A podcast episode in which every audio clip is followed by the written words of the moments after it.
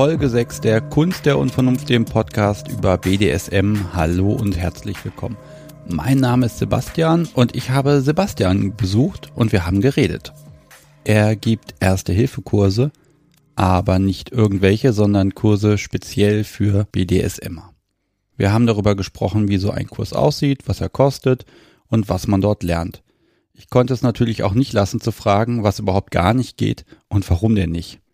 Außerdem haben wir darüber gesprochen, wie seine Beziehung so funktioniert, dass Rack irgendwie ehrlicher ist als SSC, was wir mit dem Kleberoller gemacht haben und ob ich als Rentner auch nochmal einen Spielpartner finden könnte.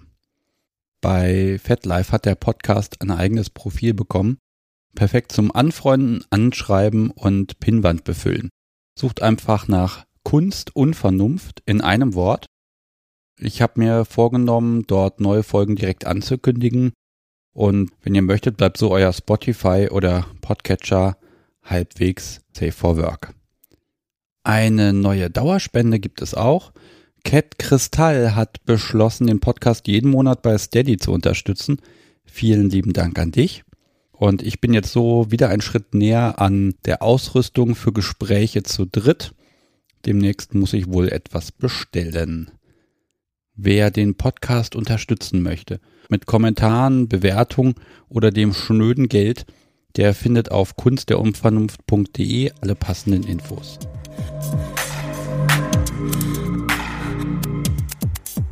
Herzlich willkommen zur Kunst der Unvernunft Folge 6 müsste es sein. Und heute sitze ich, Sebastian, gegenüber von Sebastian. Hallo. Hallo Sebastian.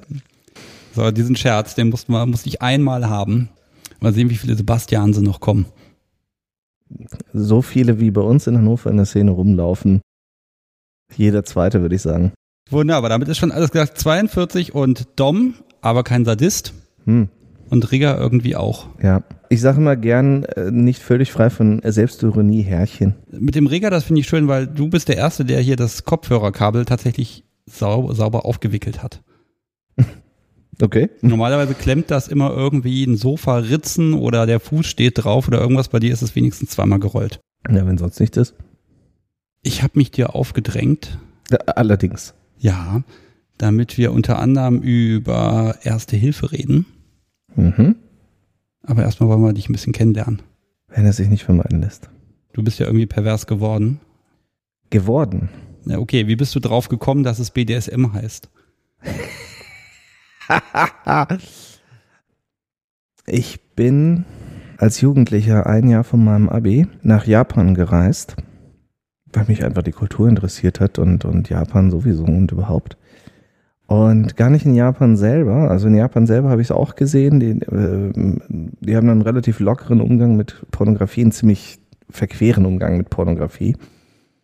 Ähm, aber ich habe auf dem äh, Rückweg einen Stopover in Hongkong gemacht, weil ich unbedingt die Stadt noch sehen wollte, bevor sie zurückgeht an China. Und dort gab es ziemlich viel Pornografie zu kaufen und ich bin dann also hab, ähm, hab so, so, so Heftchen gekauft. Bondage-Heftchen. Ich hab gedacht, boah, ist das cool. Was ist das denn? Das, äh, das, das macht mich an. So. Dass ich irgendwie auf Klamotten stand, das wusste ich vorher schon. Und da wusste ich dann auch, dass ich eben auch auf Bondage stand. Aber zuordnen konnte ich das natürlich auch nicht. Ne? Und Bondage sowieso, äh, das war ja auf Japanisch da drauf. Also es waren japanische Heftchen in Hongkong ähm, für die japanischen Touristen. Dass das Bondage hieß, wusste ich da natürlich auch noch nicht, aber ich wollte dann irgendwie immer was mit Fesseln ausprobieren und Seilen und Schlag mich tot und so weiter.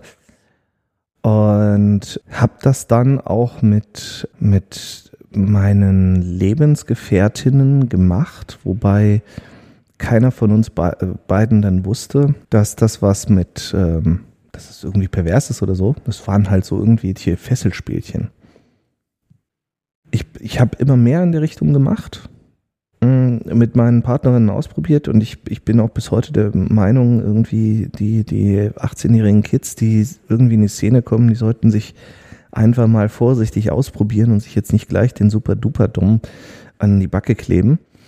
Wir haben also ausprobiert und dann hatte ich irgendwann mal eine Affäre und die war richtig krass drauf. Wie alt warst du da? Knapp 30, irgendwie Ende 20 war ich da. Also ich wusste schon seit, seit zehn Jahren, dass ich in, in diesem Scheiß irgendwie unterwegs war. Ich, ich wusste auch mittlerweile, dass das BDSM heißt und, und, und, und, und so Zeug, aber ich, ich habe mich nicht für richtig so, so einen von den krassen Typen gehalten. Ne? sondern ich stand halt auf Fesselspiele und auf alle möglichen Klamottenfetische und so weiter. So ein bisschen Dominanz und Unterwerfung. Das hat sich bei meinen vorangegangenen Lebenspartnerschaften sowieso immer ergeben. Das wusste ich, dass das äh, mein Ding war und dann äh, hatte ich diese Affäre. Äh, wir haben erstmal uns irgendwie auf den Boden gewälzt und ausgebissen, wer oben liegen darf. Also wer hier äh, wen dominiert. Also letztendlich ging es darum, wer kann, kann am meisten Schmerzen aushalten. Ich habe gewonnen. Und irgendwie äh, beim zweiten oder dritten Mal, als wir äh, miteinander zugange waren, holte sie da irgendwie Spandex-Bänder äh, äh, raus und legte sich die um den Hals und forderte mich auf zuzuziehen. Das ist doch mal eine Einladung. Boah, ich äh, habe das dann auch so gemacht und habe gedacht, ach du Scheiße, das ist jetzt irgendwie, das geht dir jetzt zu weit. Jetzt fängst du mal an, dich ganz entspannt damit erstmal so auseinanderzusetzen. Parallel war ich, das waren noch die Zeiten, da gab es StudiVZ. Oh ja. Parallel war ich schon, schon zuvor bei StudiVZ äh, unterwegs gewesen und genau, bei meiner nächsten äh, Lebenspartnerin äh, war dann auch wieder dieses Dominanz-Unterwerfung-Ding. Und ich war in einschlägigen Gruppen bei StudiVZ. Und in diesen Gruppen ging es unter anderem um Atemkontrolle. Dann hatte ich meine ersten Erfahrungen, jetzt aber auch wirklich nur so selber einen fürchterlichen Schreck bekommen dabei, weil ich ja nun mal Ahnung von Erster Hilfe hatte und wusste, was dabei schiefgehen kann. Ich habe mich fürchterlich geärgert über die Naivität, mit der die Leute in, diese, in diesen Gruppen über das Thema Atemkontrolle äh, geredet haben. Und da kam übrigens dann das erste Mal der Gedanke, dass man mal so einen speziellen Erste-Hilfe-Kurs für BDSMer machen müsste. Aber da werden wir bestimmt, später wir, noch Da kommen wir später noch hin. Ich mag ja auch erstmal wissen, fast alle, die ich kenne, haben erstmal die Rollen so ein bisschen auswürfeln müssen. Du hast jetzt eben gesagt, ihr habt so ein bisschen gekämpft, äh, euch drum gebissen, wer oben sein darf. Dass du jetzt äh, wirklich dominant bist, das war einfach klar, das war gesetzt oder muss das erstmal ausprobiert werden? Nein, es gibt ja auch Leute in dieser Szene, die sagen, sie spielen und sie spielen dann von unten oder von oben. Ich habe ähm, habe das von unten, also jeder versucht es auch nur im Ansatz auszuprobieren probieren wurde ziemlich schnell ziemlich lächerlich. Aber du hast es versucht. Naja, ich habe ich hab, ich hab versucht, ein wenig zu experimentieren, äh, aber das war einfach bizarr. Oder auch wenn ich schlicht mit einer, mit einer Frau äh, im Vanilla-Bereich zugange war und, und, und die dominant war, das hat nicht funktioniert. Ja, also. Auch der, der, der ganz normale Stino-Sex hat dann einfach nicht funktioniert, weil beide irgendwie ihre Rollen eingenommen haben und das ist dann wie zwei, äh, zwei Pluspole oder zwei Minuspole, die sich immer abstoßen. Ich kann mir vorstellen, dass du da so ein bisschen zynisch bist. Wenn jemand versucht, dich zu dominieren, dann beißt du ein bisschen. Naja, eigentlich bin ich netter dann. Also es ist nur, wie gesagt, es wird schnell lächerlich einfach, ja. Aber das geht andersrum natürlich genauso. Hier knie dich mal hin, nö. Genau, das meine das mein ich. Ne?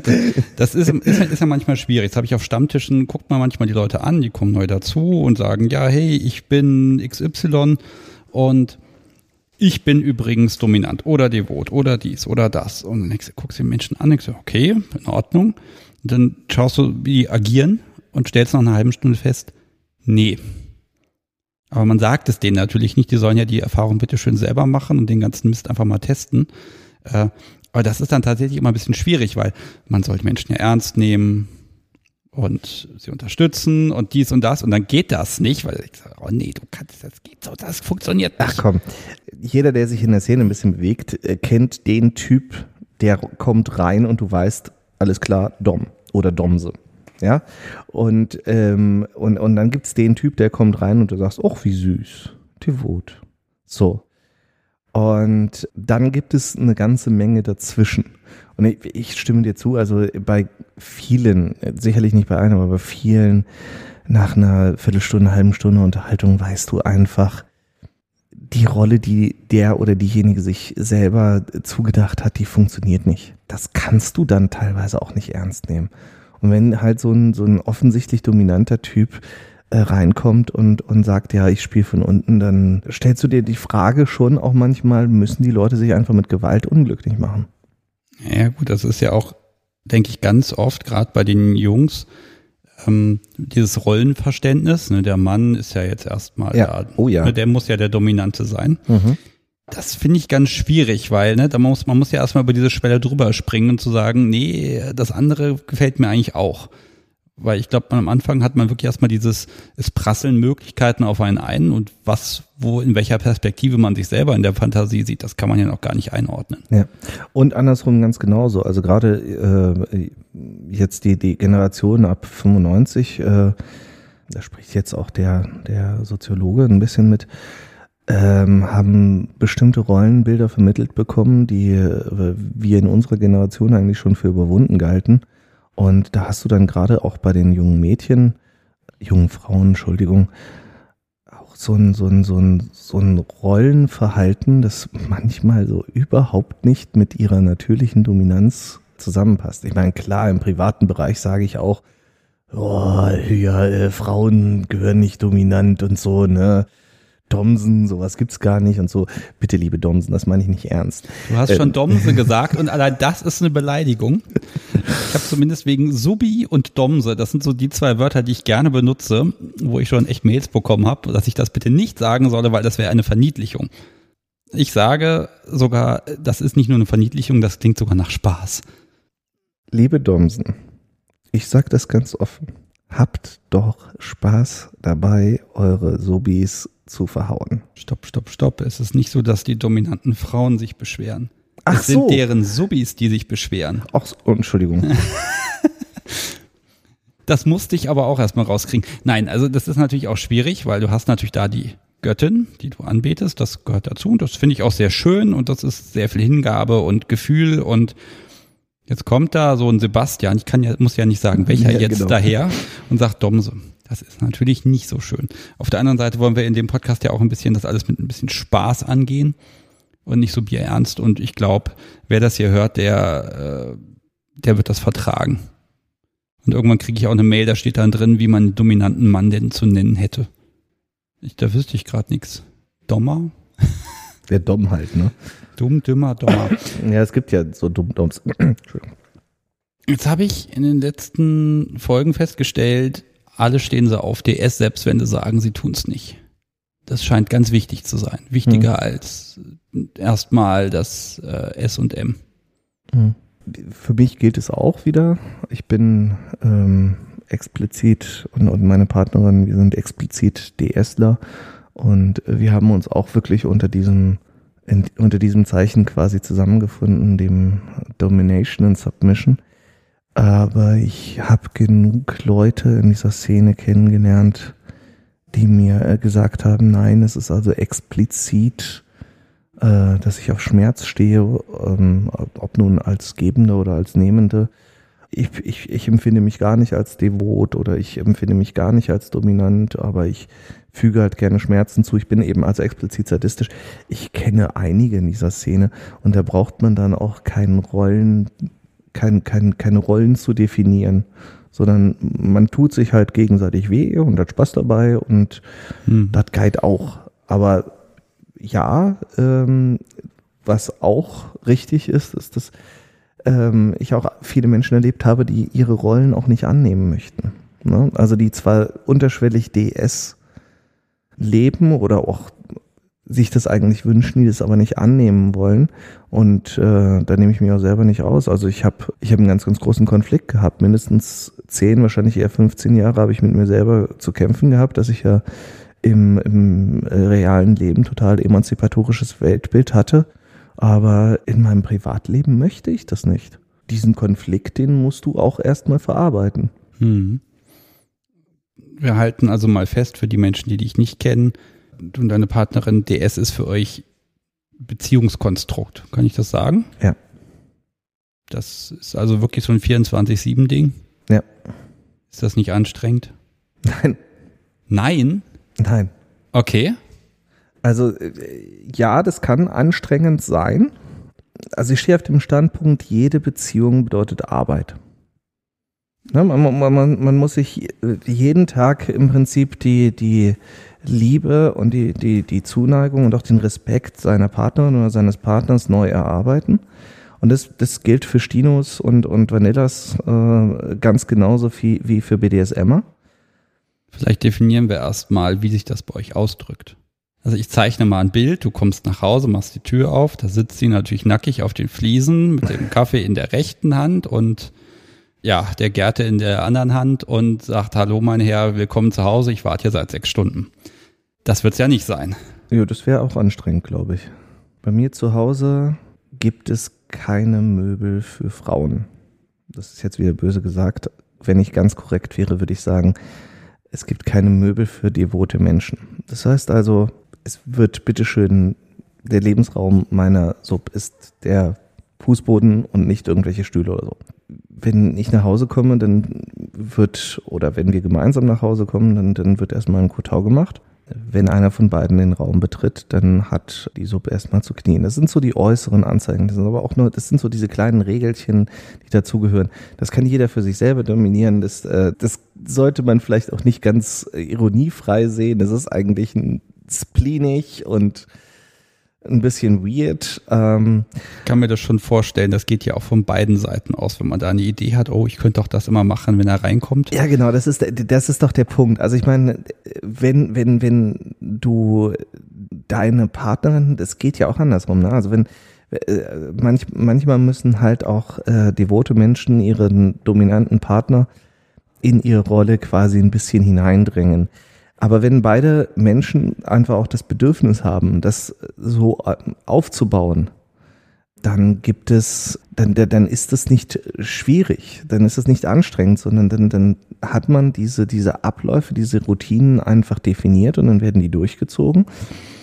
Und wenn das doch mal vergessen wird, dann hebt sich halt eine Braue oder solche, solche Sachen zum Beispiel wie äh, wie werde ich angesprochen? Ähm, es ist ja in dieser Szene nicht unüblich, dass äh, der dominante Teil gesiezt wird. So, das hatten wir schon in der Anbahnung der Beziehung äh, so eine so eine Geschichte. Ähm, meine Partnerin fährt zum Beispiel total auf den Pluralis Majestatis ab. Da musste ich erstmal selber ein bisschen lachen, sorry, da war sie auch beleidigt, dass ich darüber lachen musste. ja, und dann habe ich gesagt, okay, wann fängst du damit an? Ja, sofort natürlich. äh, zugegeben, wir waren, wir hatten uns auf der Du-Ebene kennengelernt. Sie brauchte dann auch für eine gewisse Übergangszeit ein wenig Hilfe. Eine gelegentliche Ohrfeige zur Erinnerung, dass das Du doch unangemessen ist. Ja, und solche Geschichten, äh, solche Routinen schleifen sich dann halt ein. Inzwischen finde ich den Pluralis Majestatis, also das ist das absolute Minimum, ja. Ist, äh, ja aber jetzt, liebe, jetzt. liebe devote Menschen, wie, wie, wie könnt ihr überhaupt noch siezen, ja? Eure Durchlauchtigkeit ist ja wohl das absolute Minimum. Oh. Ja. Also, aber sag mal, wie, wie, kann man anders leben? Also auf die Schwierigkeit, die ich mit solchen kleinen Gesten habe, das heißt Schwierigkeit, ich stehe da auch total drauf, nicht in dieser Ausprägung, aber das schafft eine Erwartungshaltung auch von Sub. Das heißt, ich muss wahr, es wird von mir erwartet, dass ich wahrnehme, dass, dass sie das tut, dass sie darauf achtet. Und es wird noch viel mehr erwartet, dass ich wahrnehme und auch bemerke, wenn sie davon abweicht. Hm.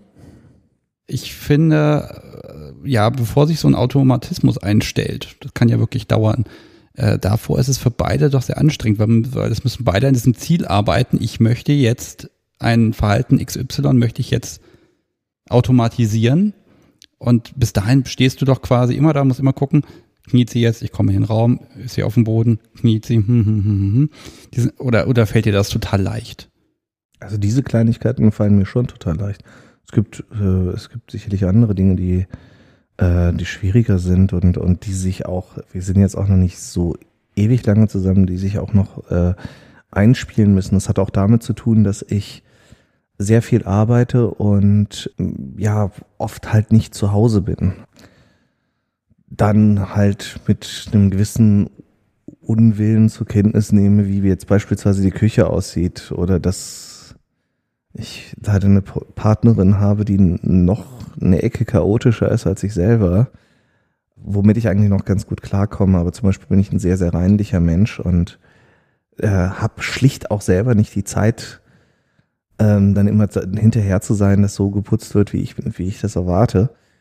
Und äh, da, da muss man noch arbeiten. Aber das ist, das ist nach wie vor die gleiche Arbeit, die man in jeder anderen Beziehung auch hätte.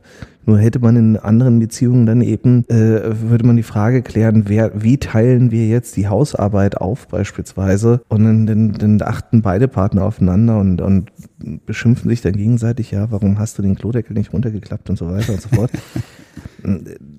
Ja, aber ganz ehrlich, wenn du jetzt sagst, so, das ist mir jetzt so chaotisch, ich bestelle jetzt eine Putzfrau glaube, das ist die maximale Strafe.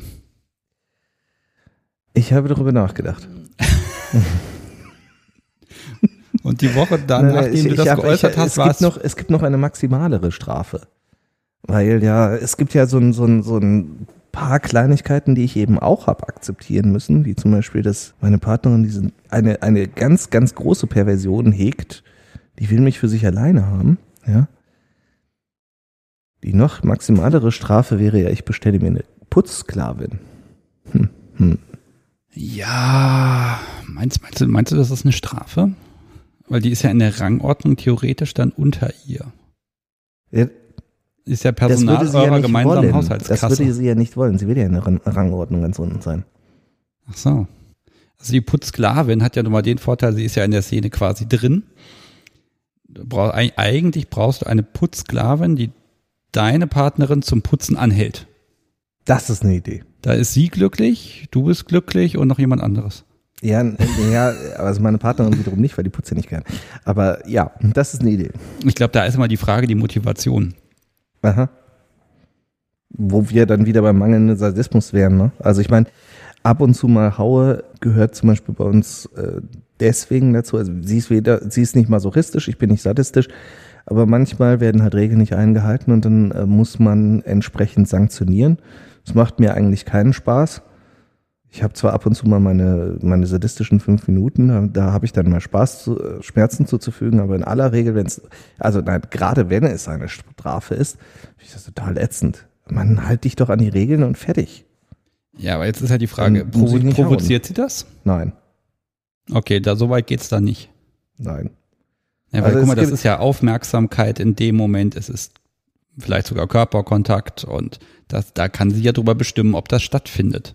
Ja, an Körperkontakt ja mangelt es ja nicht. Also ich bin, ich bin ja ansonsten ein sehr, sehr liebevoller Mensch und sie sagt, sie hat noch nie jemanden gehabt, der so viel kuscheln will und so viel sie in den Arm nimmt und alles, ja. Also daran mangelt es nicht und es mangelt auch nicht an Aufmerksamkeit, äh, auch an, an Wertschätzung mangelt es nicht. Nein, es ist dann wirklich, ja, es gibt so, so Regeln, die werden nicht eingehalten. Dann äh, kommt per WhatsApp dann also, musst du beschreiben. Er zeigt die fünf Finger hoch. Ja, und dann, dann kriege ich für die nächsten fünf Minuten weinende Smileys und nein, au, ja, na, Hilfe, wie kann ich mich da rausreden und so weiter. Ne? Also das kriegst du dann. Ja, kriege ich per WhatsApp dann äh, äh, versuche sich rauszureden. Ne?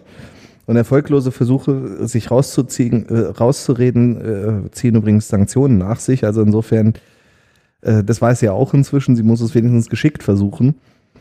Ja. Ja, also ich wäre da immer nicht so, ja, jein. Also ich wäre da nicht ganz sicher, ob das in dem Moment nicht eine Einladung ist. Ne? Wir, haben, wir haben das bei uns so, dass wir uns auch gegenseitig zum Spielen einladen. Das wäre zum Beispiel so etwas, dass dann eine entsprechende Nachricht bei mir aufploppt, äh, wo ich dann auch erstmal merke, entweder denke ich da nicht dran, oder alles, alles nicht so schlimm, passt schon, beruhigen. Oder ich komme dann ausnahmsweise mal drauf, dass das gerade eine Einladung ist, dass dieser Popo einfach mal wieder Farbe braucht. Ist so ein Glücksspiel, ob ich es merke. Ja, aber es ist, es ist bei uns einfach nicht so. Ganz von abgesehen, es ist eben, weil ich, weil ich sehr, sehr viele arbeite, können wir froh sein, wenn wir eben entsprechende Beziehungsqualitätszeit haben und die wollen wir jetzt nicht mit Haue vertun, sondern das soll dann also qualitativ hochwertige Zeit sein, die wir, die wir gemeinsam genießen, wo wir auch beide gute Laune haben. Ne? Das, was dann also aus dem BDSM-Bereich explizit eine Rolle spielt, ist dann für mich Bondage und die, die ganzen Fetischgeschichten. Und ansonsten ist es letztendlich auch relativ normales Beziehungsleben. Nur eben das eine kniet und der andere sitzt. Da wollte ich jetzt nochmal, bevor wir so ein bisschen das Thema verlassen, das möchte ich auf keinen Fall vergessen. Wenn ihr aus der Tür rausgeht, gut, sie geht wahrscheinlich einen Schritt hinter dir. Nö. Nö? Okay, aber was bleibt denn davon noch übrig? Ihr geht durch die Haustür und dann? Zum Beispiel, dass sie stets das Korsett trägt. Mhm. Dann gibt es ein paar Dinge, an denen müssen wir einfach auch noch arbeiten, also was, was äh, weitere Kleidung angeht. Es gibt tatsächlich ein, ein äh, Problem, nämlich äh, die Ansprache, der Pluralis Majestatis, den kannst du im normalen Leben nur bedingt durchziehen. Was heißt im normalen Leben? Also für, für uns ist das das normale Leben. Wenn wir, wenn wir bei den jeweiligen Familien sind, dann muss sie sich mittlerweile anstrengen, mich zu duzen, damit es keiner merkt. Da habe ich eine Empfehlung, das habe ich als Jugendlicher gemacht, wenn ich nicht wusste, wie ich die Leute anspreche. Ja, einfach die direkte Ansprache vermeiden, aber das geht eben manchmal Genau, nicht. aber ich habe das wirklich tagelang durchgezogen bei Ja. irgendwelchen Schwiegereltern, dass ich es wirklich geschafft habe, komplett ohne Ansprache auszukommen. Bei einer Journalistin, die das dann sehr beeindruckend fand, wie ich, dass ich Mhm. das jetzt mehrere Tage am Stück hingekriegt hätte. Aber es stimmt schon. Aber das geht, das geht manchmal eben auch nicht, gerade auch in dem, in dem familiären Umfeld. Das betrifft aber jetzt wirklich auch nur einige wenige Lebensbereiche, denn zum Beispiel meine Kollegen wissen alle, wie ich drauf bin. Da, den, die habe ich alle schon darauf vorbereitet. Äh, wundert euch nicht, wenn ich manchmal ein bisschen komisch angesprochen werde. ähm, außer jetzt, jetzt der, der, der, den engsten Familienkreis, dem ich es wirklich nicht antun muss, also meinen oder ihren Eltern, äh, ich will da eigentlich auch keine Geheimniskrämerei. Ne? Ich muss es den Leuten nicht auf die, auf die Nase binden, aber ich finde, ich habe ein Recht darauf, auch meine mm, Beziehung so zu leben, wie ich das möchte. Dann, dann funktioniert es zum Teil eben auch schon, dass man das, dieses, dieses Rollenverhalten eben auch durchzieht. Mal abgesehen davon natürlich, dass ich sie im Restaurant nicht knien lasse. Also das ist, das geht dann doch zu weit. Ja, Einfach weil es weil es einfach auch in die ähm, Intimsphäre von anderen letztendlich auch mit eingreift, weil, weil andere sich offended fühlen können. Also- Verdammt, wie heißt das deutsche Wort dafür? Äh, offended? Keine Ahnung. Nein, du, kannst, du kannst, du kannst ja im Restaurant knien, da ist das ja wieder akzeptiert, du musst nur den Ring in der Hand haben. ja, das wirkt ja dann wieder nicht Aber glaubwürdig. das, das kannst du Das halt nicht so oft machen. nicht. Ach so, du meinst dieses eine Mal. Ja, ja. Das kannst du halt einmal machen und dann ist gut. Ja, dazu sage ich jetzt nichts, sonst äh, am Okay. Ende hört sie das hier. So, nachdem wir jetzt genug in deinem Privatleben rumgerührt haben, ja, schönen Dank dafür. bitteschön. Ja, wir müssen ja auch was für die Hörer haben, ne? Ein paar Sensationen. Kommen wir mal zu den Sachen, wo wir was lernen können. Erste-Hilfe-Kurse, BDSM. Du machst sowas. Mhm. Warum? Ja, also das habe ich ja vorhin schon mal kurz angeschnitten. Äh, ich habe einen fürchterlichen Schreck bekommen eben damals. Die Älteren werden sich erinnern, StudiVZ und äh, entsprechende Gruppen BDSMer, natürlich war ich äh, gefühlt in allen drin. Und da wurde sich unterhalten über Atemkontrollspiele. Und ja, wir machen das bis zur Bewusstlosigkeit und äh, das ist total klasse, wenn sie dann weg ist oder er dann weg ist. Und ich habe dann also in diesen entsprechenden Threads äh, geschrieben, Leute, seid ihr wahnsinnig? Ich meine, ihr ihr könnt ja machen, was, was euch Spaß macht, aber äh, seid ihr euch eigentlich der Tatsache bewusst, dass man unmittelbar an der Bewusstlosigkeit sterben kann, wenn der Partner nicht weiß, was er machen soll? Das will doch da keiner hören. Natürlich will das keiner hören, aber das, äh, ich meine, das Leben besteht aus Risiken. Das ist, das ist mal sicher, ja. Und, und, und, und und man sollte das Leben auch nicht allzu schwer nehmen. Schließlich, schließlich kommt man da eh nicht lebend raus. Das ist auch mal sicher. Ne? Aber natürlich gehen Menschen auch Risiken ganz bewusst ein. Ich, ich finde es unheimlich wichtig, dass man sich eben diese Risiken bewusst ist und dass man dann auch weiß, was man zu tun hat, wenn man, äh, wenn eben etwas schief geht. Um ein ganz profanes anderes Beispiel zu nehmen, wenn du im Straßenverkehr, am Straßenverkehr teilnimmst mit dem Automobil, dann musst du erstmal einen Führerschein machen und musst erstmal grundsätzlich lernen, wie das geht. Und es ist sicherlich auch hilfreich, mal so ein Fahrsicherheitstraining gemacht zu haben, um äh, in Krisensituationen adäquat reagieren zu können. Ja? Das ist einfach vernünftig. Das schließt sich einem, glaube ich, sofort. Und wenn du natürlich im BDSM-Bereich ein Risiko eingehst, dann solltest du erstmal das Risiko kennen, das du eingehst und dann solltest du auch wissen, wie du reagierst, wenn es eben zu einer Gefahrensituation, zu einer Krisensituation kommt. Ich glaube, jetzt gehen wir erstmal da äh, ein bisschen Schritt nach vorne noch. Das heißt, du hast es gelesen und wusstest also, dass das entsprechende Risiken sind. Und das weißt du, weil du vorher schon die Kurse angeboten hast für Normalsterbliche, ja genau. Also ähm, ich bin aufgewachsen mit dem Thema äh, Erste Hilfe, weil ich, weil mein Vater Sanitätssoldat war. Ich war auch selber Sanitätssoldat, da kommt letztendlich meine Grundqualifikation her. Ähm, habe irgendwann während des Studiums äh, angefangen, Erste Hilfe zu geben. Äh, ja, für Führerschein-Neulinge. Ja, die müssen ja jedes Mal einen Erste-Hilfe-Kurs machen. So einen habe ich auch mitgemacht. Ja, den hat jeder, der einen Führerschein hat, irgendwann mal mitgemacht. Das ist dann möglicherweise auch der letzte gewesen, den man gemacht hat. Ja, Und, richtig. Ähm, Und ist es nicht hängen geblieben? Richtig, das ist ja normal. Ne? Also ich sage mal, ein halbes Jahr nach dem Kurs weiß der Teilnehmer noch etwa zehn Prozent. Und deswegen ist es sowieso mal sinnvoll, regelmäßig Erste Hilfe zu lernen, damit man in Krisensituationen, auch im ganz alltäglichen Leben, dann eben eine gewisse Sicherheit hat, um dann adäquat zu reagieren. Und ich sage auch immer, ähm, das Schlimmste, was du machen kannst, ist eben nichts. Und wenn ein Mensch äh, in Lebensgefahr ist und du tust nichts, dann wird er sterben. Punkt. So. Also tu was. Und dann tu das, was dir vernünftig erscheint. Das ist nämlich meistens richtig. So, das ist erstmal die Grundaussage. Erstmal die Leute da hinzukriegen, überhaupt schon mal zu helfen, ist schon mal eine gute Sache. Das gilt jetzt für alle.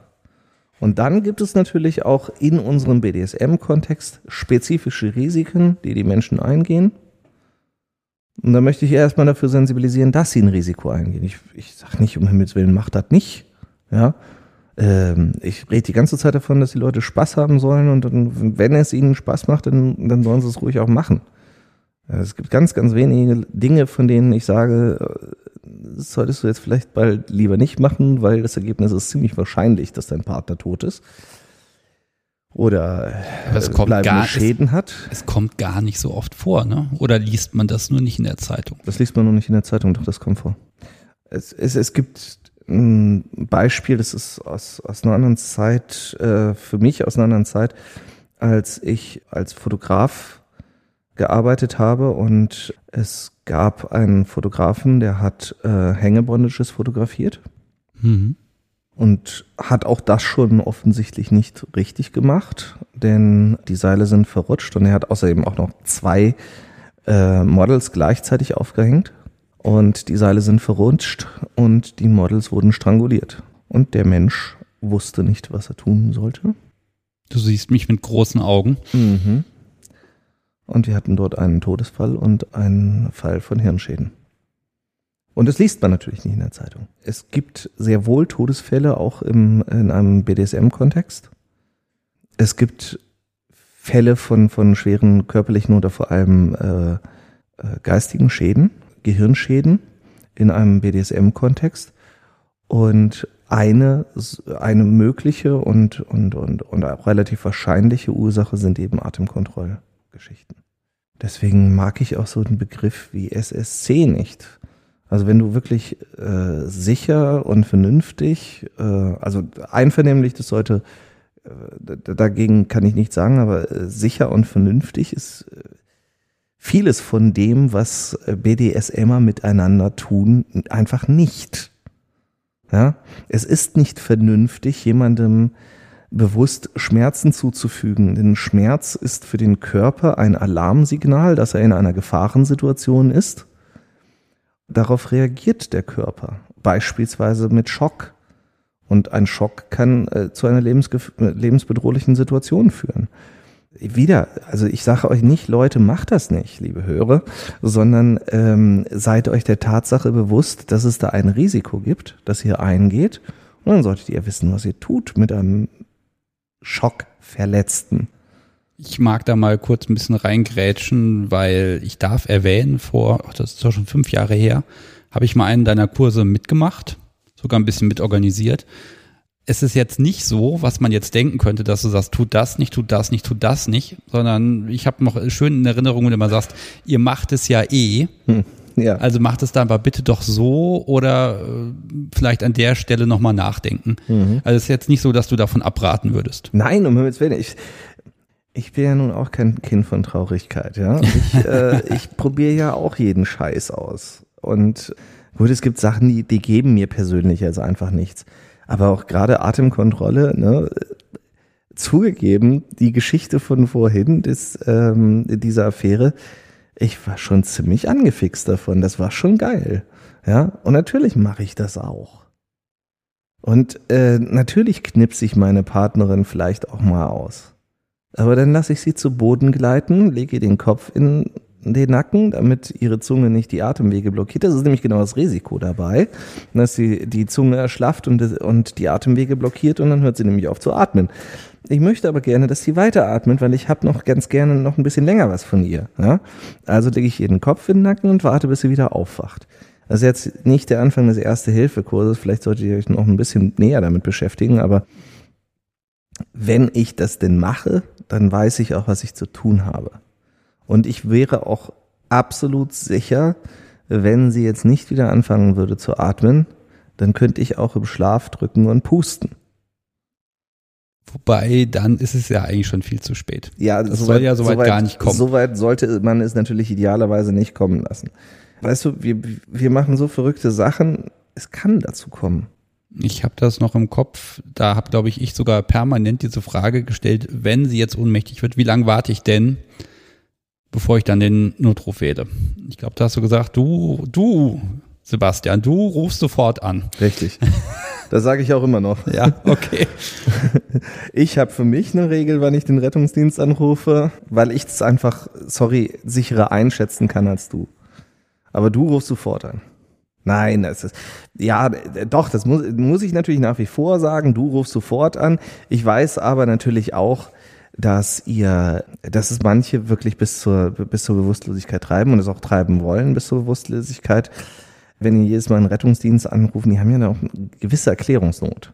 Ja, gut, ich glaube, in dem Moment bringt das nichts. Da muss man dann sagen, was war und dann ist gut. Wenn ich sage, sie ist einfach umgekippt, dann denken die erstmal an sonst was. Wenn naja, ich sage, ich habe sie erdrosselt oder dann Kollegen, wissen die zumindest schon mal, was, was, was jetzt das Problem sein kann. Ja, erstens das und zweitens, die Kollegen aus dem Rettungsdienst können durchaus auch äh, aus Zusammenhängen Dinge erschließen. Ja, und wenn dann deine Partnerin immer noch halb gefesselt ähm, in entsprechender Kluft da am Boden liegt, ja, und entsprechende Würgemale am Hals hat, also die haben auch alles schon gesehen. Das, das darf man nicht vergessen. Ne? Also die Kollegen vom Rettungsdienst, die haben wirklich so ziemlich alles schon gesehen. Das ist jetzt nichts wahnsinnig Überraschendes für die, dass so etwas passiert.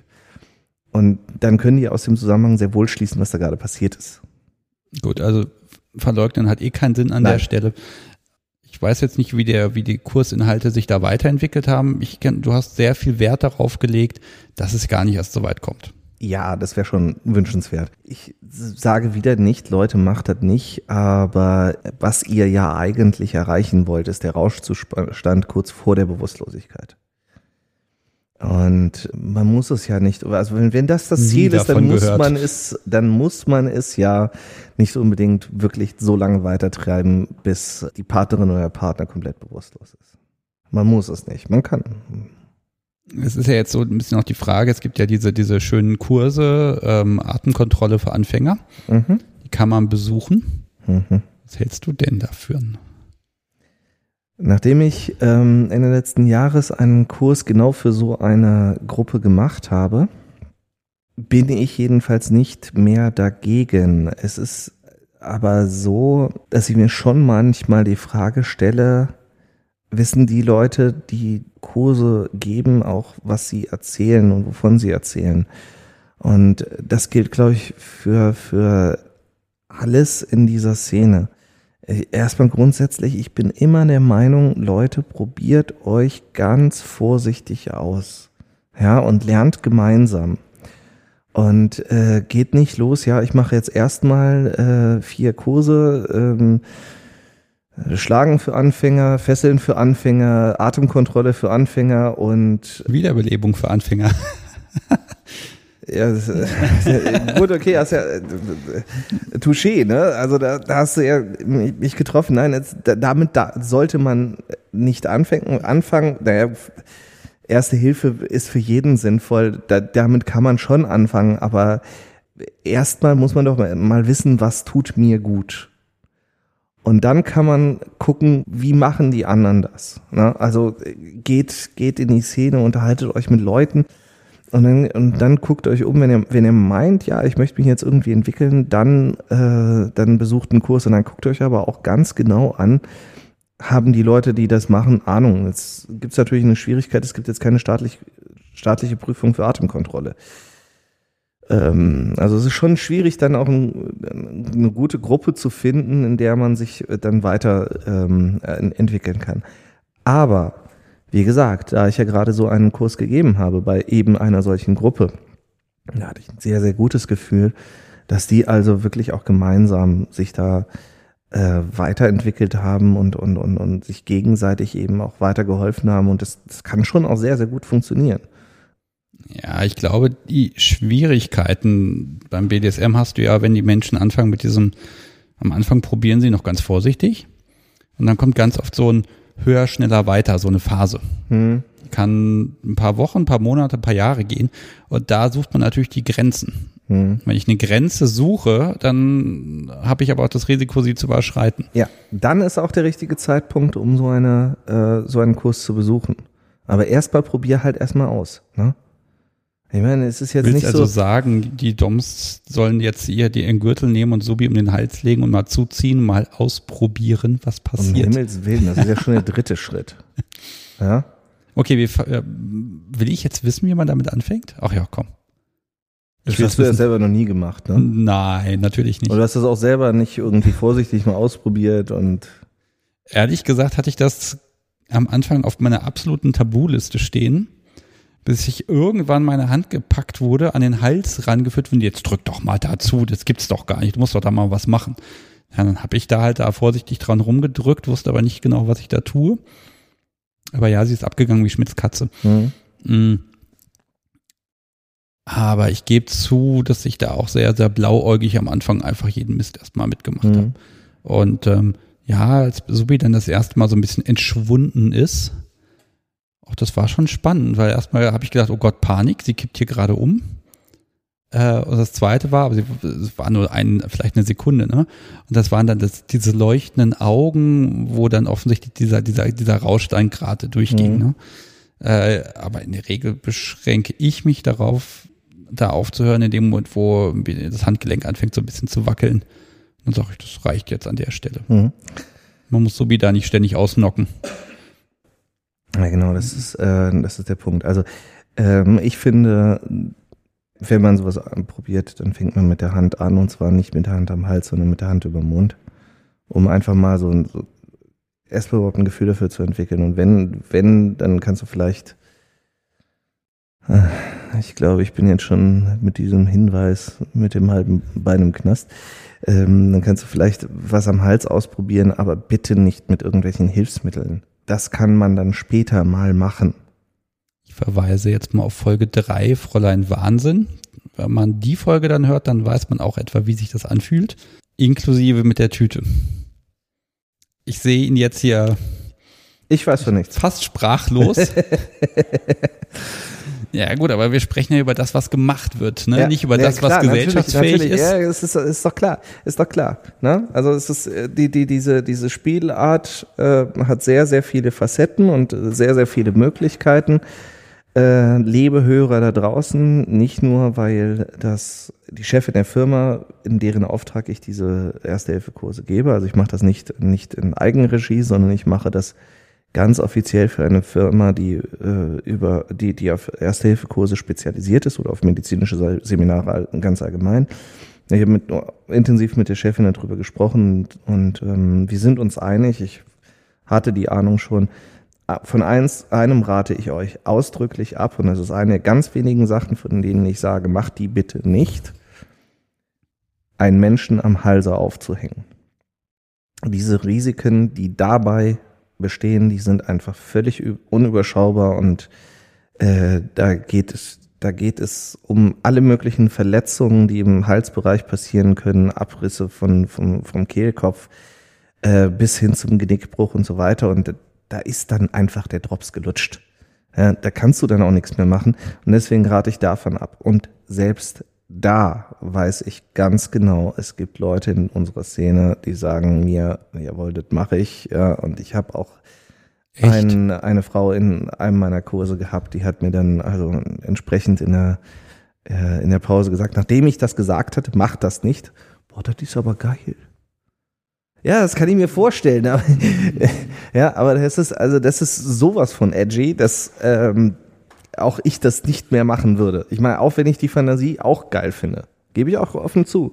Aber das geht zu weit für mich. Ich hätte jetzt da gedacht, dass da tatsächlich doch die Vernunftgrenze schon wirklich gezogen ist.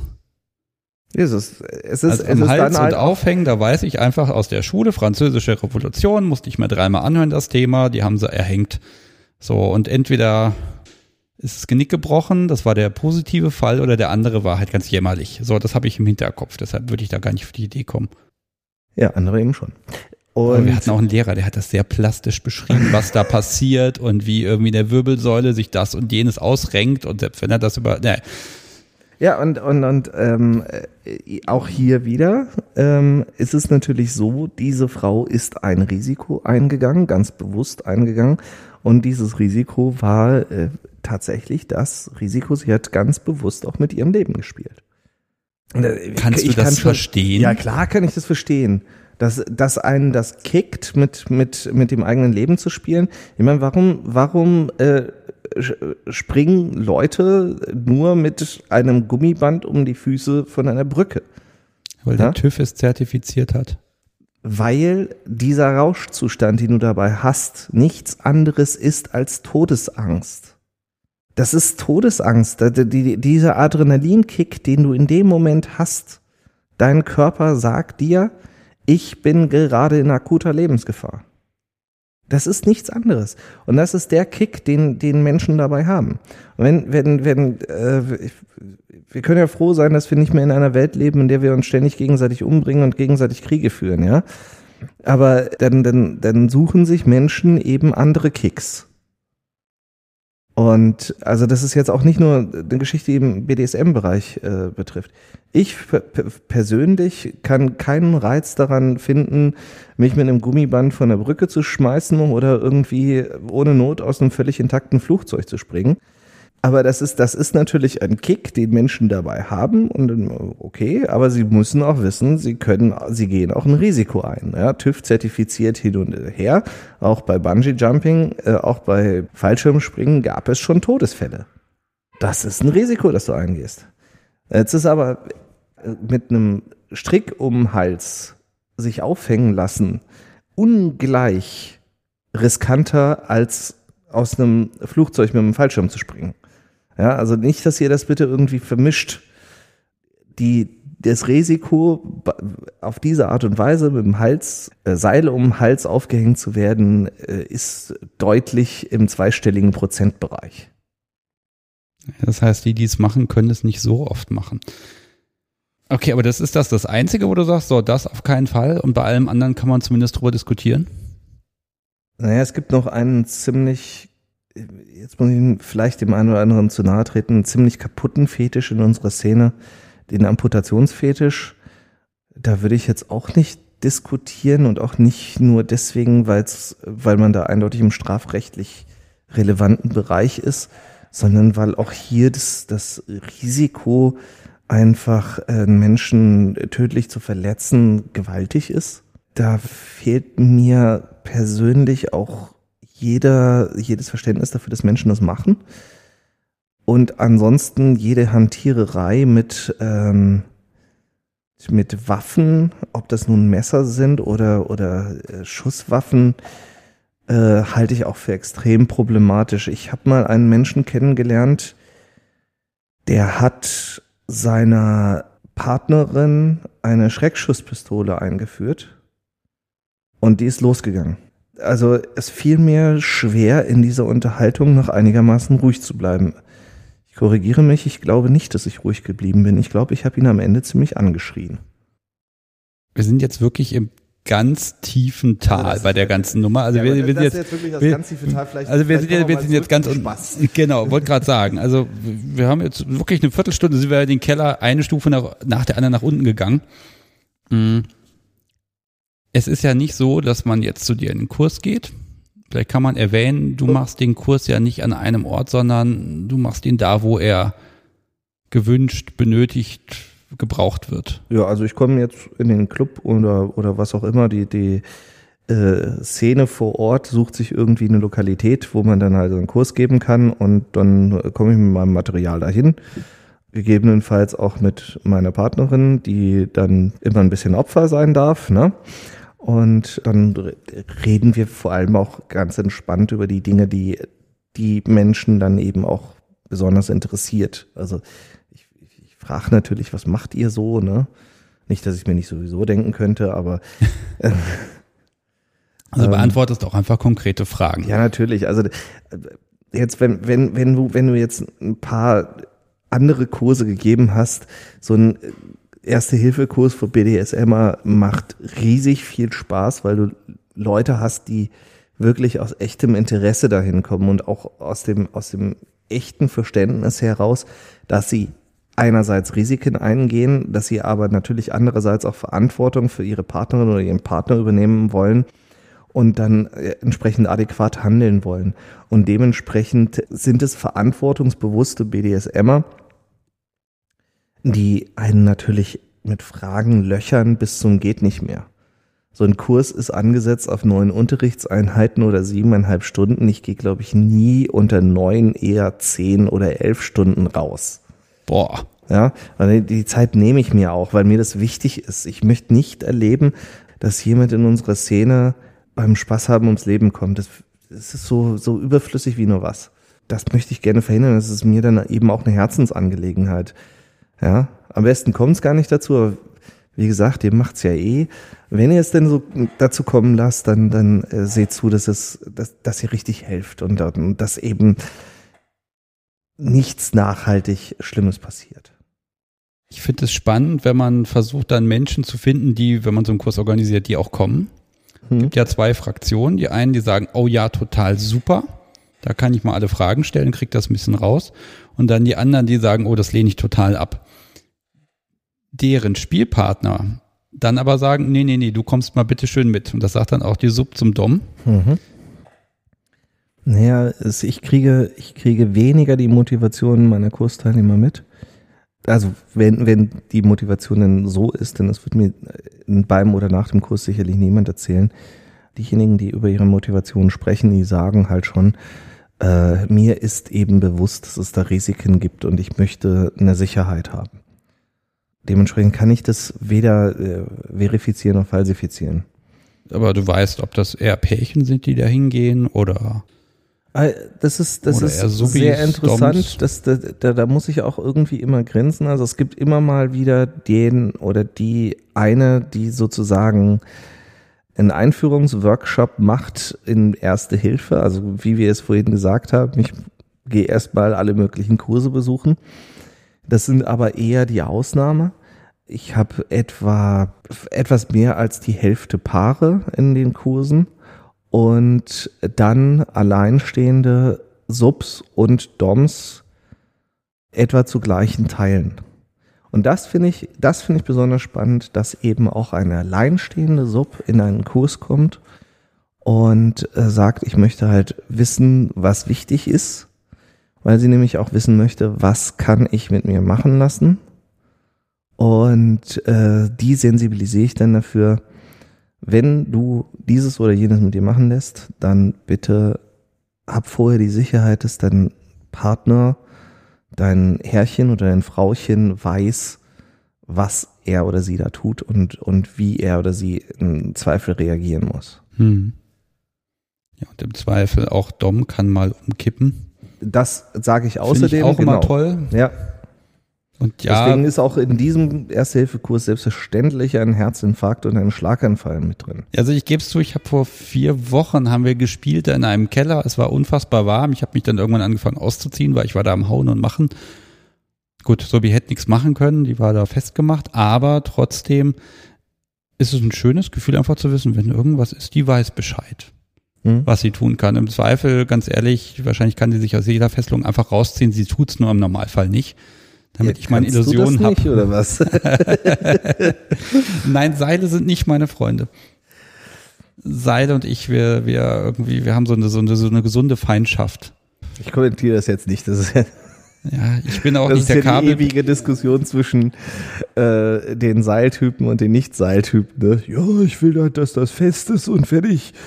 Ähm, und das ist ja irgendwie für, für, für einen Bondage-Rigger überhaupt nicht die Motivation, dass es einfach nur fest sein soll. Also, Also, das ich- muss ja noch schick aussehen. Ich fände das total toll, nur die Seile stören mich. Ja, genau. Ne, weil die einfach so, das ich weiß nicht, ich pack das aus, Sobi hat die da zusammengewickelt, alles wunderschön in der Spielzeugtasche drin, äh, total toll aufgerollt mit Liebe und dann bevor die ich, äh, ich habe die Seil in der Hand, mach dieses, diesen, diesen Knoten auf und schon habe ich ein Riesengewirr. Und offensichtlich funktioniert das bei mir nicht. Offensichtlich kannst du es wirklich nicht. Man kann ja alles lernen, Ja, aber es gibt Sebastian, auch Da Ausnahmen. gibt's Kurse. Oh, ja, da gibt es Kurse. Also vielleicht muss ich mich einfach mal mit jemandem zusammensetzen und der erklärt mir das ein paar Stunden. Da machen wir dann auch eine schöne Folge draus. Äh, Sebastian lernt Bondage oder lernt nicht Bondage. Mal sehen, wie die Folge dann hinterher heißt. Ich ahne es. Er hat sich redlich bemüht, steht dann im Zeugnis. genau. Apropos Zeugnis, an- nach dem Kurs bei dir gibt es tatsächlich ein Zertifikat. Ja, witzig, ne?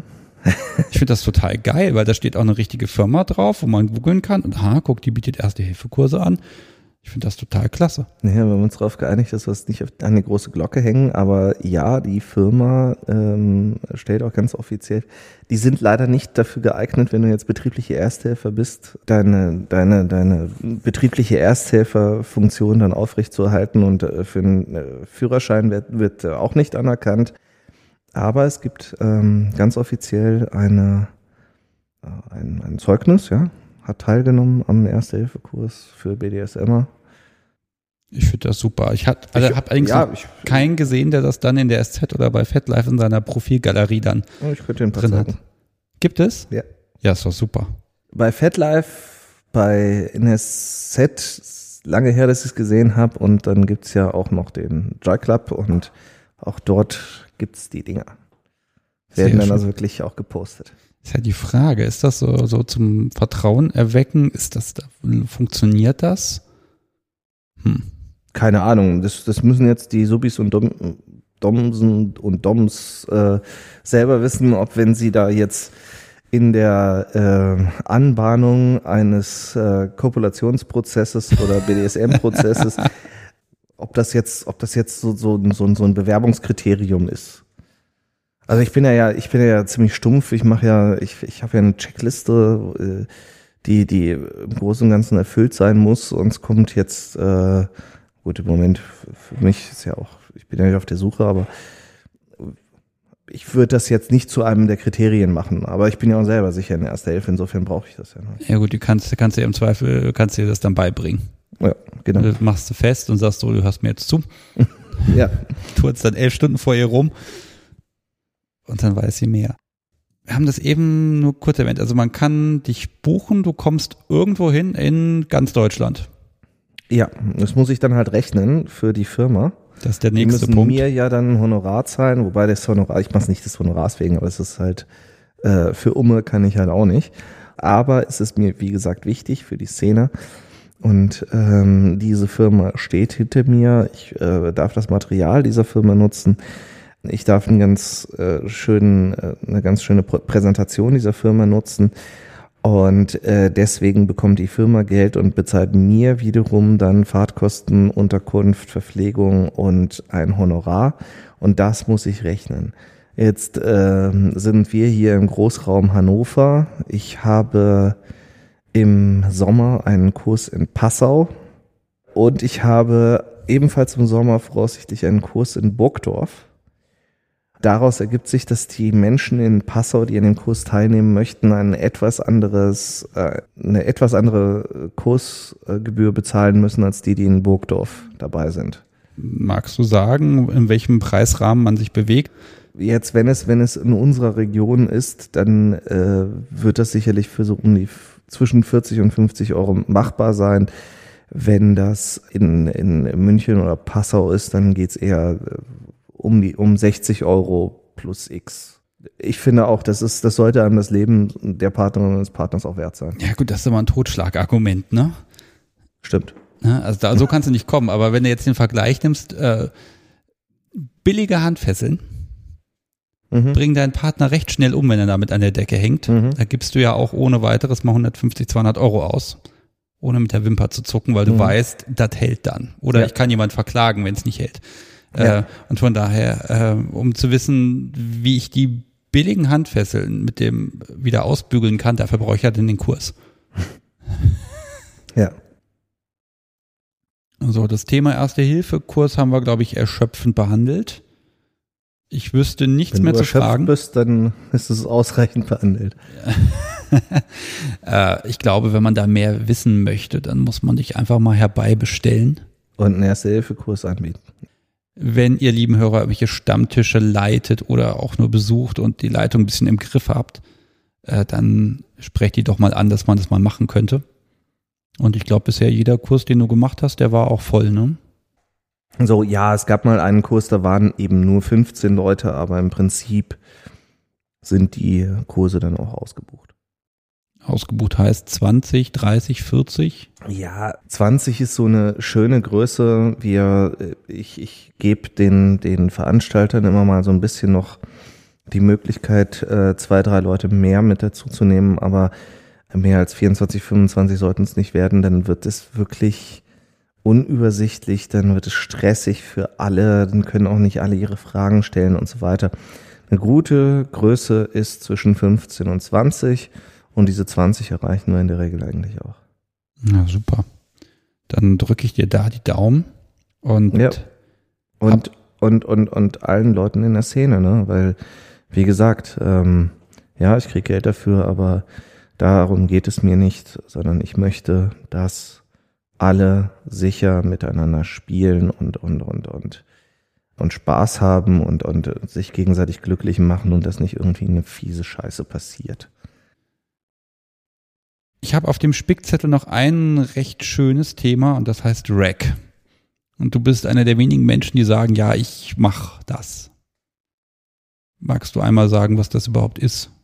Ja, es gibt ja eigentlich äh, eine ganz lebhafte Diskussion und interessanterweise auch in meinen Kursen sind die überwiegende Mehrheit Leute, die sagen, ich agiere REC, Risk Aware Consensual Kink. Das bedeutet letztendlich, ich äh, gehe Risiken ein, derer ich mir bewusst bin. Risk Aware. Einvernehmlichkeit sollte eigentlich immer Konsens sein in unserer Szene. Und ja, der Kink ist es halt, ähm, du kannst es, du kannst es nicht einfach nur eingrenzen auf BDSM oder SM oder Bondage und Domination und Submission. Es ist halt der Kink, das, was mir Spaß macht, was mir Freude macht. Und ähm, in diesem Zusammenhang gehe ich Risiken ein und bin mir dieser Risiken bewusst. Und gerade weil viele Menschen, die eben meine Kurse besuchen, Ähnliches sich auf die Fahnen geschrieben haben, also Rack, fühle ich mich da drin auch bestätigt. Denn eine ganz andere Diskussion ist, äh, die Leute, die Rack-Leute mit SSC-Leuten führen, immer wieder führen. Und was ich auch sage, also ich, ich möchte nicht SSC an und für sich verdammen. Sage nur, Leute, ihr geht Risiken ein. Und wenn ihr den Anspruch habt, sicher und vernünftig zu agieren, dann funktioniert das aus meiner Sicht nicht mit BDSM. Denn nichts, was wir miteinander machen und was uns Freude bereitet, ist vernünftig, Man muss schon sehr, sehr viel argumentieren, um da eine Vernunft hinter zu erkennen. Sicher ist das, was, was im BDSM-Kontext gemacht wird, was Menschen da miteinander machen, bestimmt nicht. Übrigens auch vieles, was Vanillas machen nicht. Ich habe das Beispiel des, Moment, des Moment, Bungee-Springers genannt. Lass mich dich mal unterbrechen. Das heißt, du sagst ganz konkret, ja, SSC kann man da, kann man zwar machen, aber das gibt's eigentlich gar nicht. Per Definition kann ich nicht safe und sane mit BDSM verbinden. Man kann diesen Anspruch haben, aber man muss ihn hinterfragen. Der, der Meinung bin ich sehr wohl, ja. Ich, ich möchte den SSC-Apologeten nicht sagen, ihr seid dumm, aber es ist, es ist, wenn man es wörtlich nimmt, dann ist es, dann ist es zu kurz gedacht. Gut, aber ist SSC nicht eine Marke oder ein Label, was ich nach außen hin vertreten kann in Richtung Stinos? Wie sollen denn Stinos verstehen, dass es vernünftig ist? Nein, nein, ich, sicher. ja gut, das, das sicher kann ich Ihnen natürlich sagen, weil Sie nicht ahnen, weil Sie keine Ahnung davon haben, was für, für Risiken tatsächlich damit verbunden sind. Mhm. Das, das, das funktioniert bestimmt. Aber vernünftig ist so für einen Stino auf keinen Fall, dass du einen Lebensgefährten, den du ja liebst, dass du den schlägst. Oder dass du ihn am, am, am Boden kriechen lässt. Und, und, und vernünftig. Erklär mal, erklär mal einem Vanilla, dass es vernünftig sein soll, deiner Partnerin eine Tüte über den Kopf zu ziehen, Schnipsgummi drum zu machen und ihr zu, zu gucken, wie sie blau wird und immer hektischer und panischer atmet. Erklär das mal einem, einem, einem Vanilla. Gut, also an der Stelle wird es mir schwer fallen, das gebe ich ehrlich zu.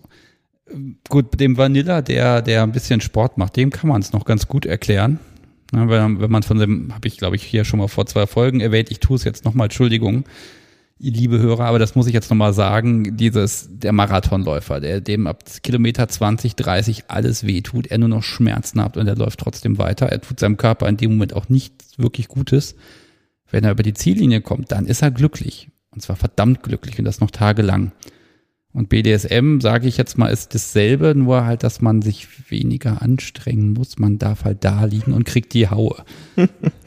ja, es ist, es ist ja auch im biologischen Sinne ähm, nicht falsch. Es werden ja ähm, Endorphine freigesetzt dabei, die letztendlich ein nachhaltiges Glücksgefühl verursachen und eben nicht nur ein kurzfristiges, sondern ein nachhaltiges. Ähm, es sind letztendlich die gleichen Glückshormone, die beispielsweise auch bei Ausdauersport ähm, äh, stattfinden, nur freigesetzt werden. Nur im Endeffekt ist genauso auch richtig biologisch gesehen, ist diese Schmerzsensation, die ein Mensch da empfindet, eigentlich ein Warnsignal. Das Glück kommt ja auch erst hinterher, wenn man dann spürt, dass man überlebt hat. Ja, genau. Aber jetzt kommen wir nochmal zu Rack ein bisschen zurück. Kannst du mir was sagen? Ich mag jetzt auch den Hörern, die jetzt da noch nicht ganz so tief drin sind, so ein bisschen mal ein Beispiel nennen. Wo kann ich sagen, das ist jetzt nicht mehr in der üblichen SSC-Definition drin und ist so typisch für Rack? Aus meiner Sicht alles im Bereich Atemkontrolle ist für mich mit SSC nicht mehr erklärbar, also nicht mehr zu legitimieren und äh, muss eigentlich im, im Rack-Bereich sein. Und, und ich denke, jemand, der, der sich SSC also behauptet SSC zu leben und, äh, und Atemkontrollgeschichten macht, die eben potenziell lebensgefährlich sind, der, der, der kommt dann in Erklärungsnot. Gut, aber da sind wir jetzt bei Praktiken, die ein bisschen extremer sind und die gesundheitliche Auswirkungen haben. Okay, aber geht es nicht auch im Bereich DS? Kann ich da nicht auch einen Unterschied machen?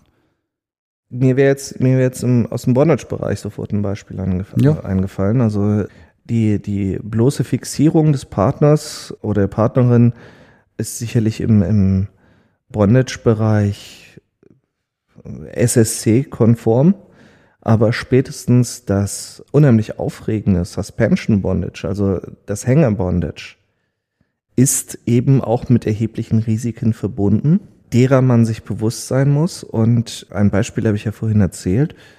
Wenn dabei eben etwas schief geht, dann, dann kann es zu gravierenden äh, Schwierigkeiten kommen. Und das funktioniert aus meiner Sicht mit SSC einfach nicht. Und dann muss man, muss man dann sich das gegen, äh, vor, vor sich selber auch erstmal legitimieren. Wenn du DS, von DS sprichst, ich habe äh, gerade Sebastian bei seinen Notizen beobachtet. Er hat nämlich aufgeschrieben TPE. Ja. Ich ahne also, worauf du hinaus möchtest. Du hast mir gerade meine, meine Frage geklaut. Na gut. Aber ja, die, Willst du also, sie trotzdem stellen? Also ich werfe dir jetzt einfach an den Kopf. Also TPE und SSC. Das passt ja nicht. Aus Also TPE, Sicht. Total, Total Total. Power Exchange, wir mögen es einmal kurz erklären, ist also wirklich der gewollt absolut, die, nein, die gewollte absolute Machtübertragung. Das ist doch ein schönes Beispiel für Rack. Also mit, mit Rack funktioniert es auf jeden Fall sehr gut. Ich versuche jetzt, mich in einen SSC da hinein zu versetzen und wie ich das also äh, mit SSC legitimiere. Also erstmal ist es, äh, ist es einvernehmlich. Ne? Also es, es funktioniert überhaupt nur dann, wenn einer komplett abgeben möchte und die andere komplett die Kontrolle übernehmen möchte. Es ist sie- möglicherweise in bestimmten äh, Konstellationen auch vernünftig, weil äh, also legitimierbar in dem Sinne, dass das, äh, wenn ich ein, ein starkes Bedürfnis habe, eben die Verantwortung abzugeben, dass man das dann eben machen sollte.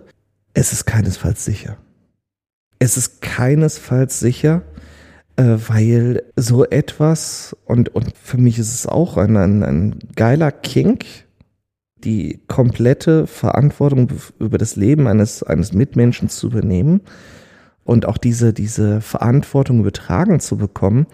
Aber ich muss mir permanent bewusst sein, dass ich meine Partnerin dabei eben auch psychisch schädigen kann.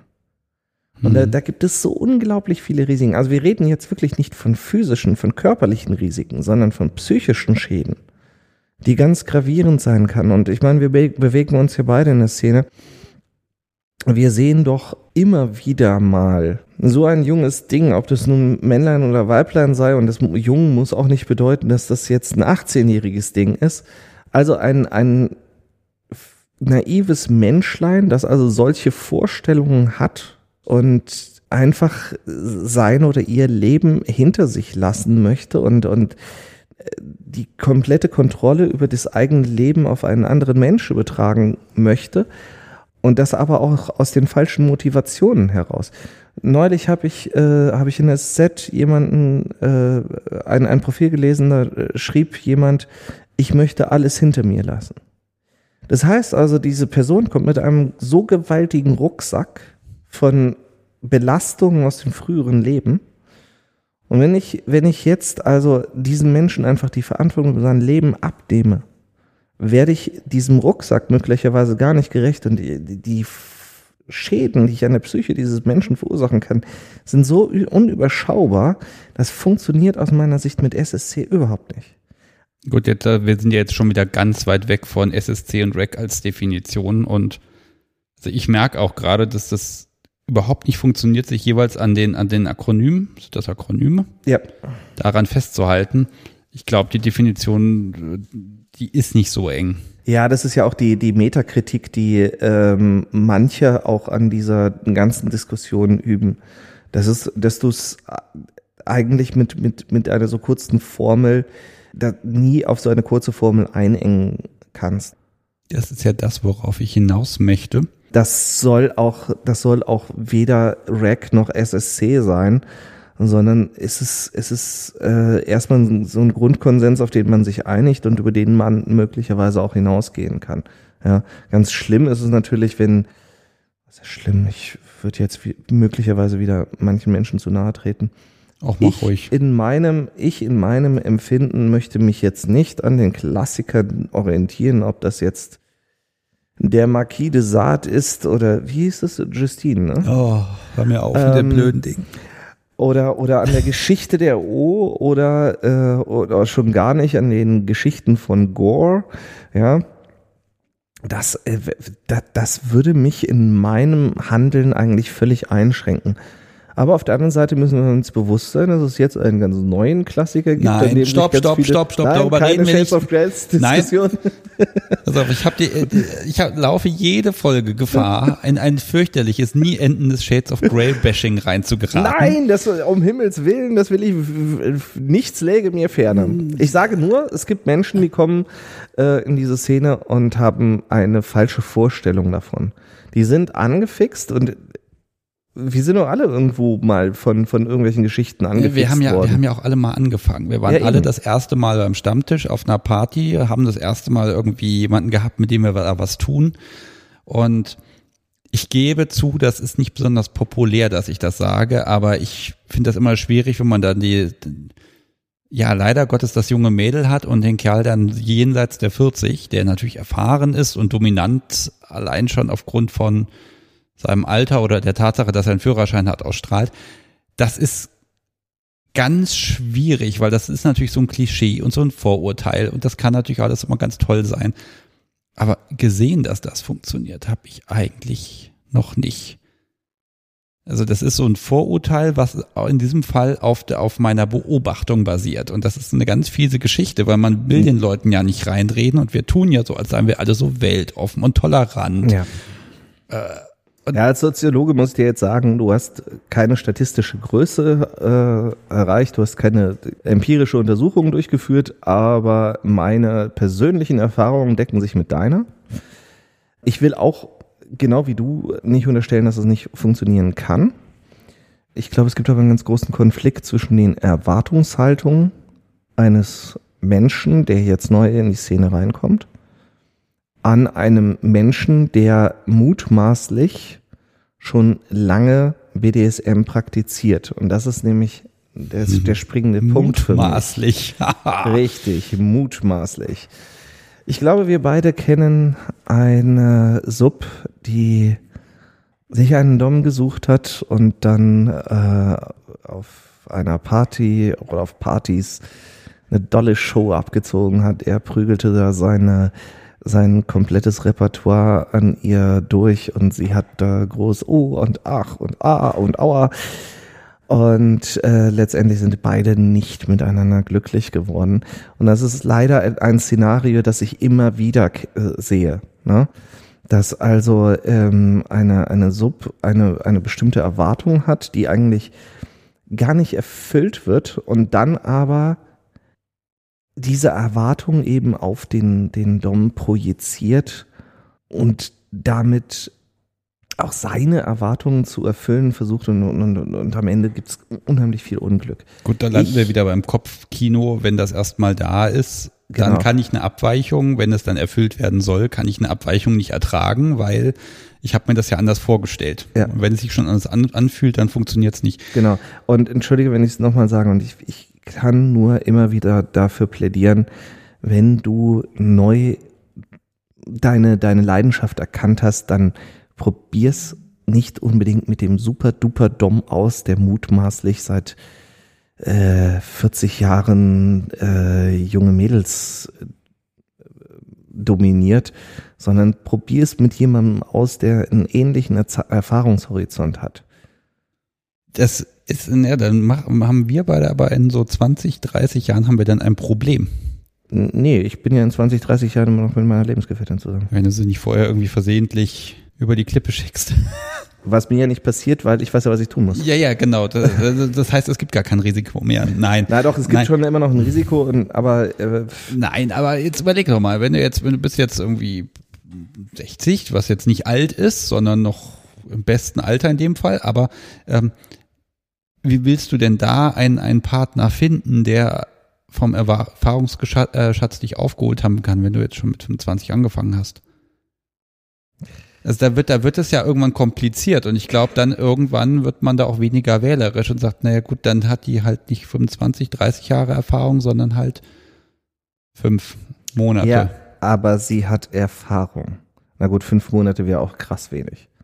Weil ich, jetzt. rede schon wieder von die Frau ist die Sub, ich muss mir das abgewöhnen, aber mit Ja, dir hier im Raum geht es, kann ich da gar nicht anders. Liebe Hörer, was ihr nicht wisst, ist, dass wir hier bei mir an meinem Arbeitsplatz sitzen und selbstverständlich, ich habe Mitarbeiterinnen, ich habe Mitarbeiter, die wissen übrigens, ich, ich bin geoutet, ich, die wissen, dass ich ein bisschen schräg drauf bin, aber an meinem Arbeitsplatz gibt es eigentlich kein Zeichen davon, dass ich schräg drauf bin, außer dass ich immer in Schwatt rumlaufe. Außer das Ding der Woche. Ich habe es übersehen auf dem Schreibtisch. Fun Fact. Ich bin Tatsächlich, äh, ich habe es ein paar Mal angesprochen, äh, Fetischist und einer dieser Fetische. Darf ich erstmal erklären, was es ist? Ja, dann schieß mal los.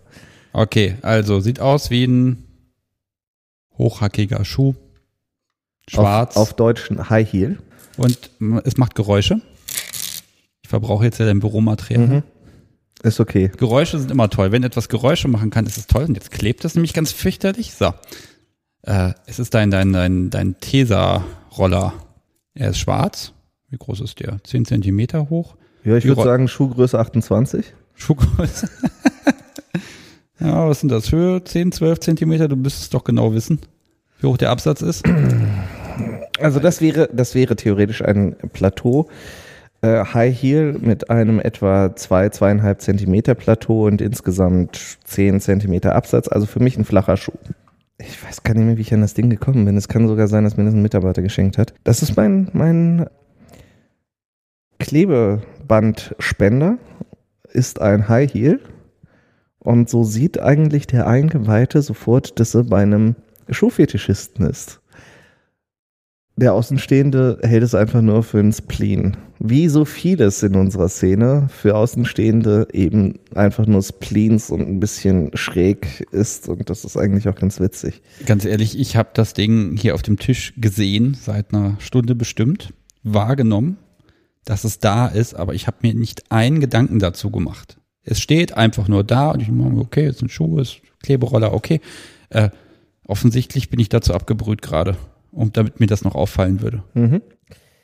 Worauf ich damit hinaus möchte, ist, ähm, ich habe in meinem Leben immer wieder Erfahrung und die Erfahrung gemacht, dass sich Menschen, die so schräg drauf sind wie wir, die ein bisschen unvernünftig sind, selbst wenn sie nicht in unserer Szene sind, dass die sich untereinander erkennen und das sind so diese Kleinigkeiten, diese kleinen Details, an denen man äh, sie erkennt, finde ich.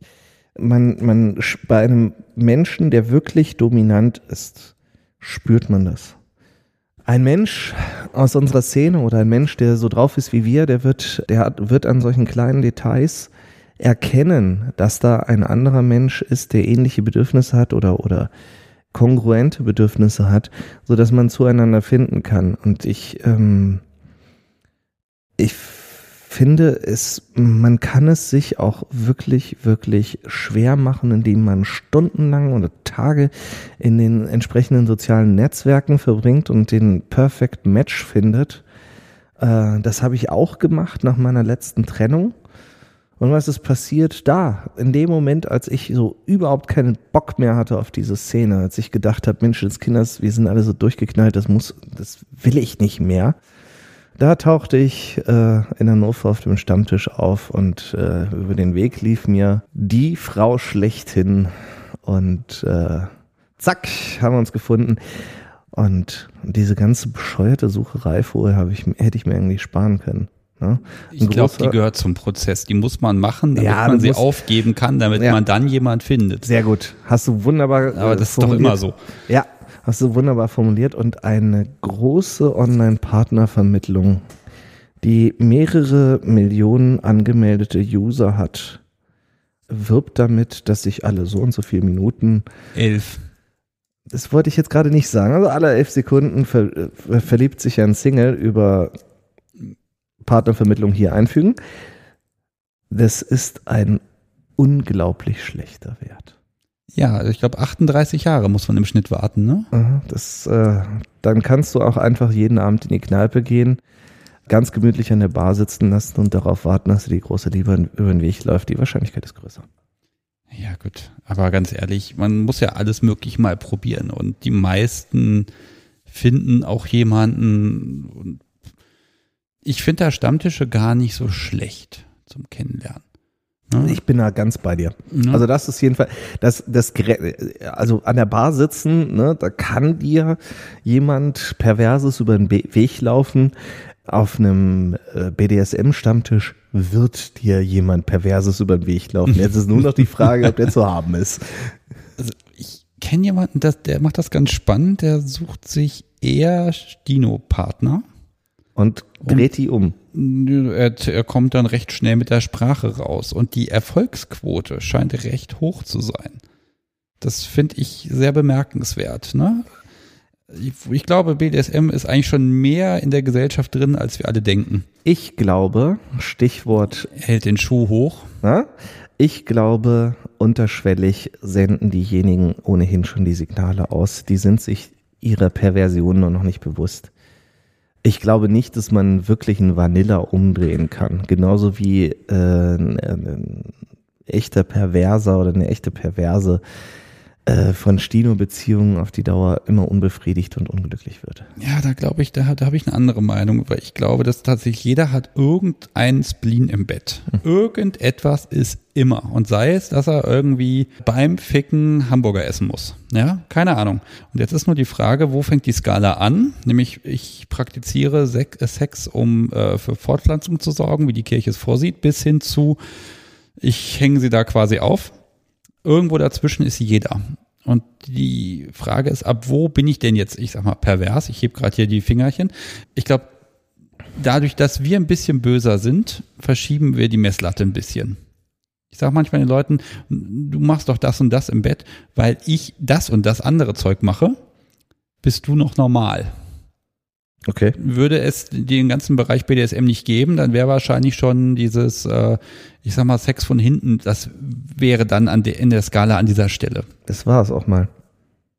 Wir müssen mehr extreme Sachen machen, damit wir die Skala noch weiter verschieben, damit dann Standard BDSM oder SSC BDSM dann quasi in die Normalskala reinrutscht. So langsam müssen wir das hier zu Ende bringen. Das tue ich hiermit auch. Zu dir kann man Kontakt aufnehmen bei FatLife. Und da hast du auch einen Nicknamen. Ja, also FatLife äh, und SZ findet man mich unter Keterum Kensio. Das schreibt man beides mit C. Könnt ihr auch einfach mal googeln, das hat äh, einen lateinischen Hintergrund. Nicht Boah. erzählen, das sollen die selber rauskriegen. Wer dich dann anschreibt und das weiß, der hat dann auch gegoogelt. Yep.